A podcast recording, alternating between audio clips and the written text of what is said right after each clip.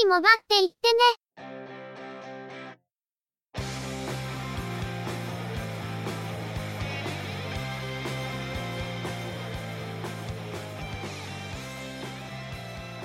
通信業界、モバイル、IT に関するニュースや話題を取り上げ、中の人が意見を述べたり、製品レビューまがいのことをしたり、様々な体験について、ご紹介していくポッドキャストです。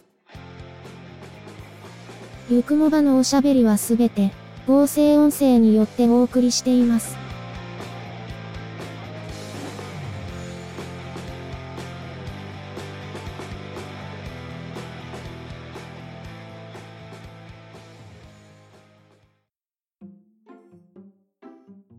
ゆくもば、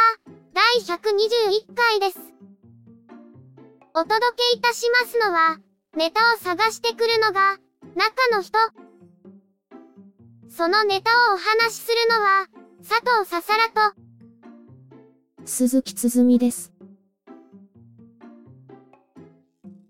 今週は、中の人は夏季休暇ということで、一週間仕事を休んでいたんですけど、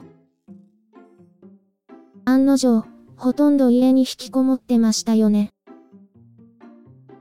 まあ、昼間、暑かったから。しかしまあ、そのおかげで、私たちも YouTube 動画デビューしたわけですから、良しとするべきでしょうか。あれを動画と呼ぶかは、かなり微妙なところだと思うんだけども。動画として再生するんですから、誰が何と言おうと、動画なんです。ああ、はいはい。なんだかんだと言いながら、一月で8本も動画を公開しているわけですから、結構気に入っちゃったみたいですね。でもまあ、短期間で色々と公開したんで、これからのネタに困ってるのは本当なんだけど。次は、私たちがちゃんと動く動画で出てきたいものですけど。それは残念ながら、のぞみ薄だよね。中の人の美術の成績、知ってる？そういえば、芸術方面にはクソほどの才能も持ってませんでしたね。言葉遣いに気をつけろ。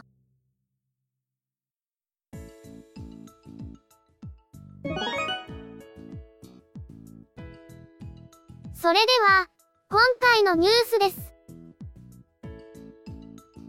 アマネクテレマティクスデザインは、日本通信と共同で、データ通信用 SIM カード、アマネク SIM、 supported by、おかわり SIM を発売しました。ゆくもばでもたびたびご紹介している、V ローマルチメディア放送、アイディオの自動車、ドライバー専用チャンネルとして放送されているのが、あまねくチャンネルですが、今年7月の本放送開始と、プレ放送地域の拡大と同時に、一部を除く地域でインターネット経由の IP サイマル放送も開始しています。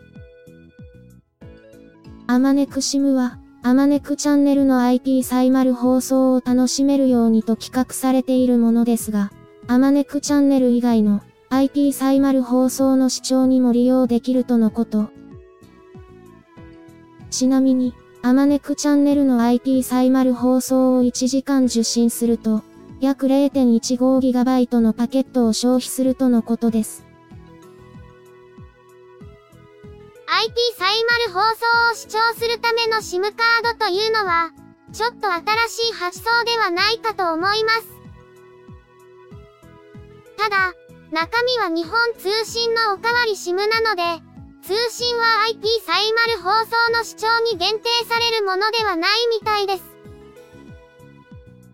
中身がおかわり SIM なので、料金体系も同じで、月間 1GB から 5GB の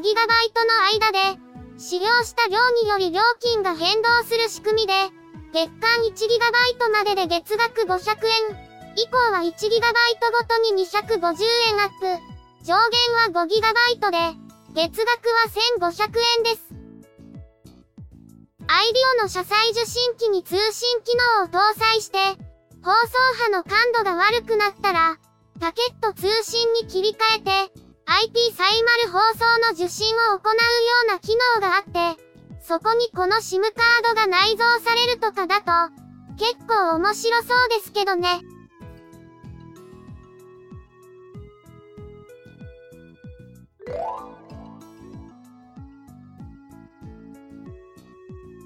日本通信は Unext と協業することを明らかにしました。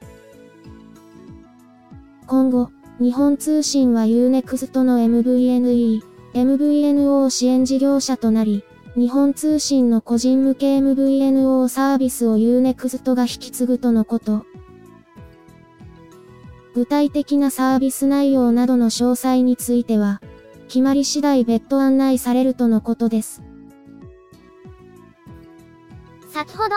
日本通信関連のサービスをご紹介したばかりですが、いきなりこのニュースです。法人向けのサービスについては、今後も日本通信が継続するのでしょうが、個人向けの各種サービスは、実質的に Unext に譲渡され、U モバイルのサービスとして継続することになるのでしょうか。日本通信の B モバイルは、PHS 時代からの超老舗ブランドですが、近年は他の MVNO サービスと比較して、アドバンテージが少なくなりつつあったように思います。それでも、様々な企業とのコラボレーションでたくさんのサービスをリリースしてきましたが、これからはどうなっていくのか、今後の発表内容に注目ですね。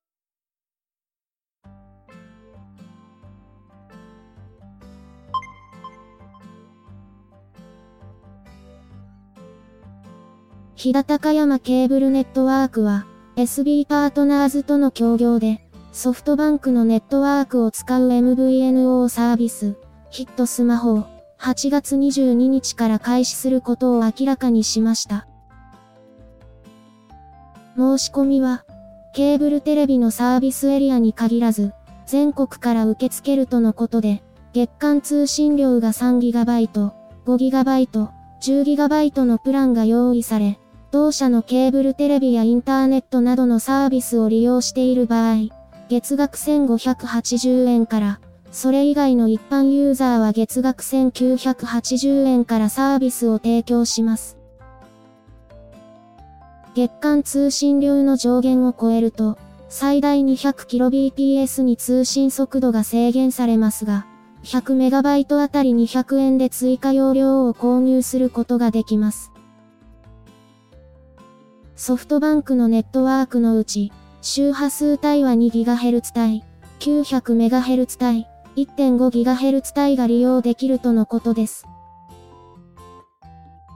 日田高山ケーブルネットワークでは、アローズ、M03、サムライミヤビ、プリオリ 3LTE とのセット販売も予定しているとのこと。ソフトバンクの端末をユーザーが入手する場合、SIM ロックを解除すると利用できるとのことで、端末側が対応していれば、キャリアアグリゲーションの利用も可能とのことです。ただし、ヨルテの利用はできないとのこと。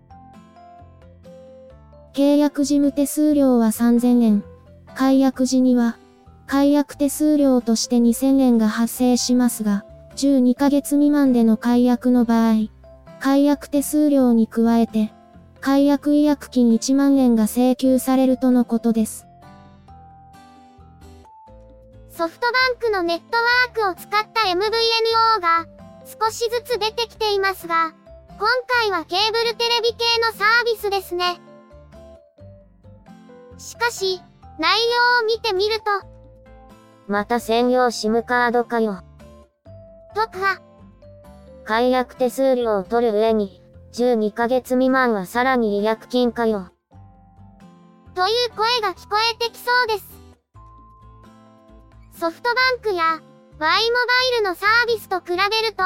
料金的にはメリットがありそうですが、確かに気軽に契約しにくいサービス内容であるように感じられます。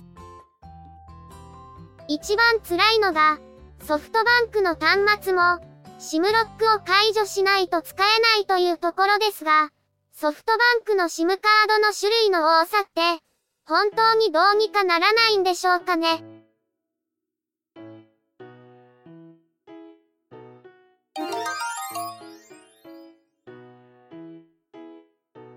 マイクロソフトは、インテルの第6世代 CPU、スカイレイクを搭載する PC における、Windows 7、Windows 8.1に関するサポート期間延長を発表しました。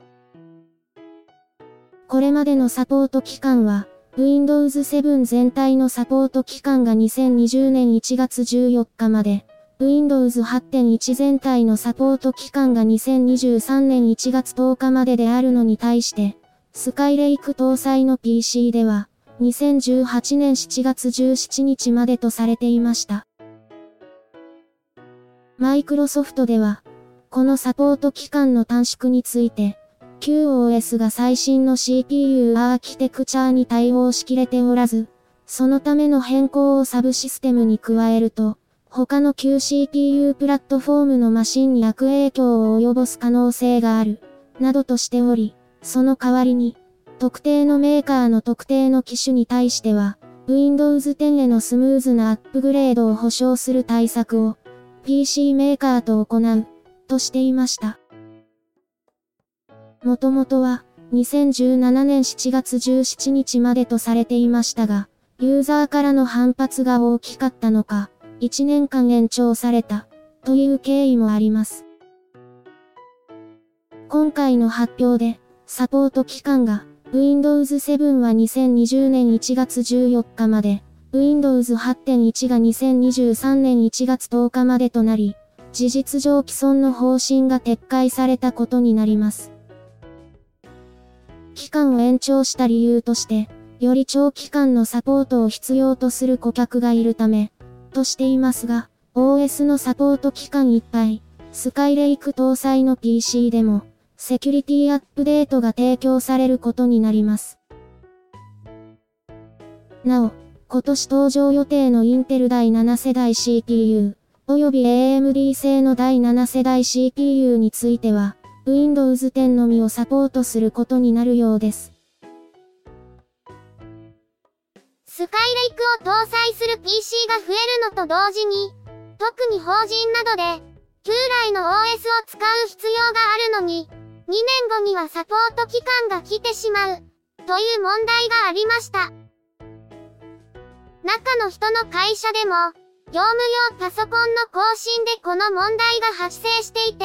何やらめんどくさい注釈が色々と書いてありました。何やらめんどくさいって、ちゃんと読んでないんですか？中の人の業務用パソコンは、今回更新の対象に入ってないんで、斜め読みしかしてないんだよね。今回の方針転換で、中の人の会社でも、業務用パソコンの更新内容が変更される可能性はありますけども、使う側が振り回されるので、こういうのは勘弁してほしいところです。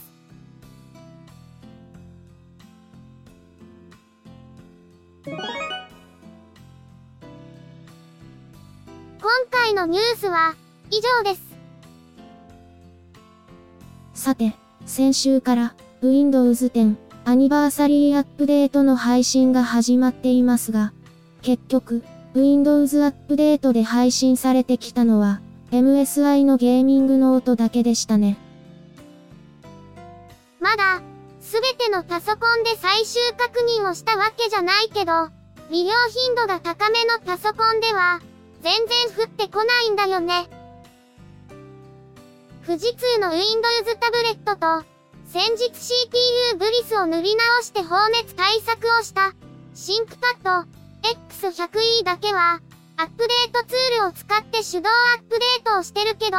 ゆくもばの編集に使っている、 ThinkPad Edge E420 とか、11インチのタブレットは、まだアップデートを適用してないんだよね。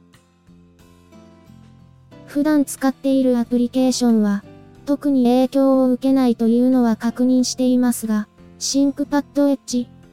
E420 は、もともと Windows 10へのアップデート対象に入ってなかったパソコンなので、何か不都合が起こる可能性は、なきにしもあらずですね。そういえば、富士通のタブレットというと、今回のポッドキャスト配信に前後して、動画を配信するんですよね。もともと1本しか公開しないつもりだったけど、調べるのを忘れていたことがあったんで、追加で動画を作成してるんだけど、前半部分はもう公開済みで、後半部分は、ポッドキャストの編集と並行で作成中です。早ければ今回のポッドキャストとほぼ同時、無理だった場合も、来週中には公開したいところですね。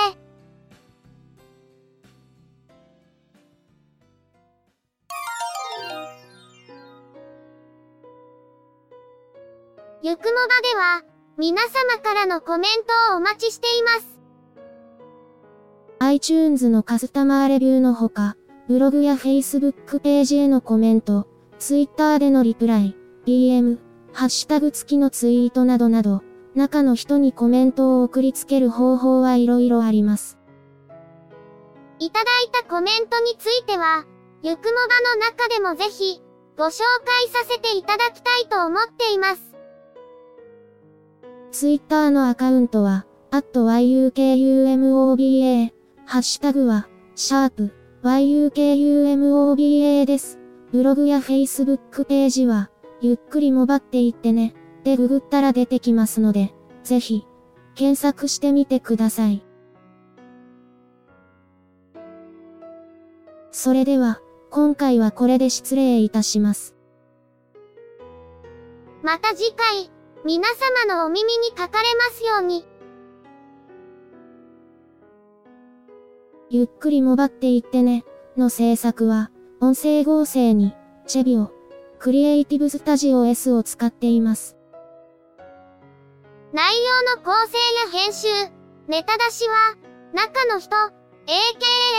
ハイマウント、声の出演は、佐藤ささらと、鈴木つづみでした。